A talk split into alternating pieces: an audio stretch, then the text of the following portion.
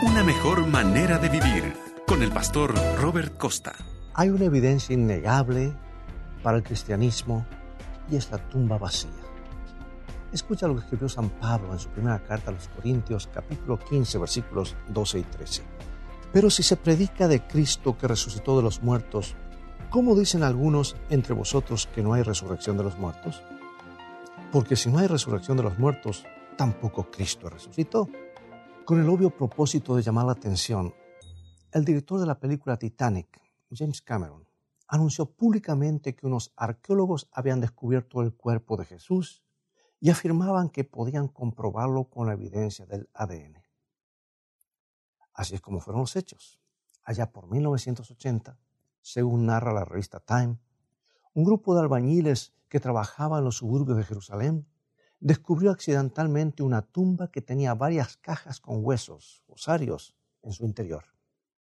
En los lados de las cajas había nombres como Jesús, María, José y Judas, todos nombres que están asociados con la familia de Jesús, según el Nuevo Testamento. Y obviamente intentaron probar que Jesús aún sigue muerto, porque se había encontrado a su ataúd. Ahora bien, esta no es la primera vez que alguien dice tener pruebas de que Jesús no se levantó de entre los muertos. Desde el complot de la Pascua hasta el Código da Vinci, a lo largo de los años, se ha estado tratando de probar que Jesús jamás salió de la tumba. Quiero hacer una pregunta. ¿Por qué hay tanta gente que quiere ver a Jesús muerto? Si quitamos a Dios del cuadro, ¿qué nos queda? Cuando el filósofo Nietzsche trató de imaginar la respuesta, perdió el quicio. ¿Por qué tanto interés en poner a Jesús en la tumba? Quizá por las mismas razones por las que lo, lo mataron hace unos dos mil años, porque tienen temor de que sus palabras los confronten con el pecado que está en sus corazones. Creo francamente que se necesitará mucho más que un ardid publicitario para destruir la fe cristiana. Hubo demasiados testigos de la resurrección de Jesús como para decir que hubo una conspiración o una trama urdida por sus discípulos. Deberíamos preguntarnos por qué sus seguidores habrían de enterrar el cuerpo en secreto y predicar públicamente que había resucitado de los muertos.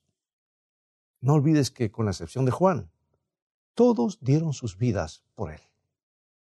Y si Jesús de Nazaret hubiera sido enterrado en una tumba familiar en la ciudad de Jerusalén, ¿por qué los enemigos de la iglesia cristiana primitiva no desenterraron el cuerpo para terminar con el fraude? La respuesta es simple. Jesús no está muerto. Por eso tú y yo tenemos esperanza. Y a juzgar por la desesperación de los que piensan que el final de la vida termina en la tumba, saber que Jesús resucitó es una mejor manera de vivir.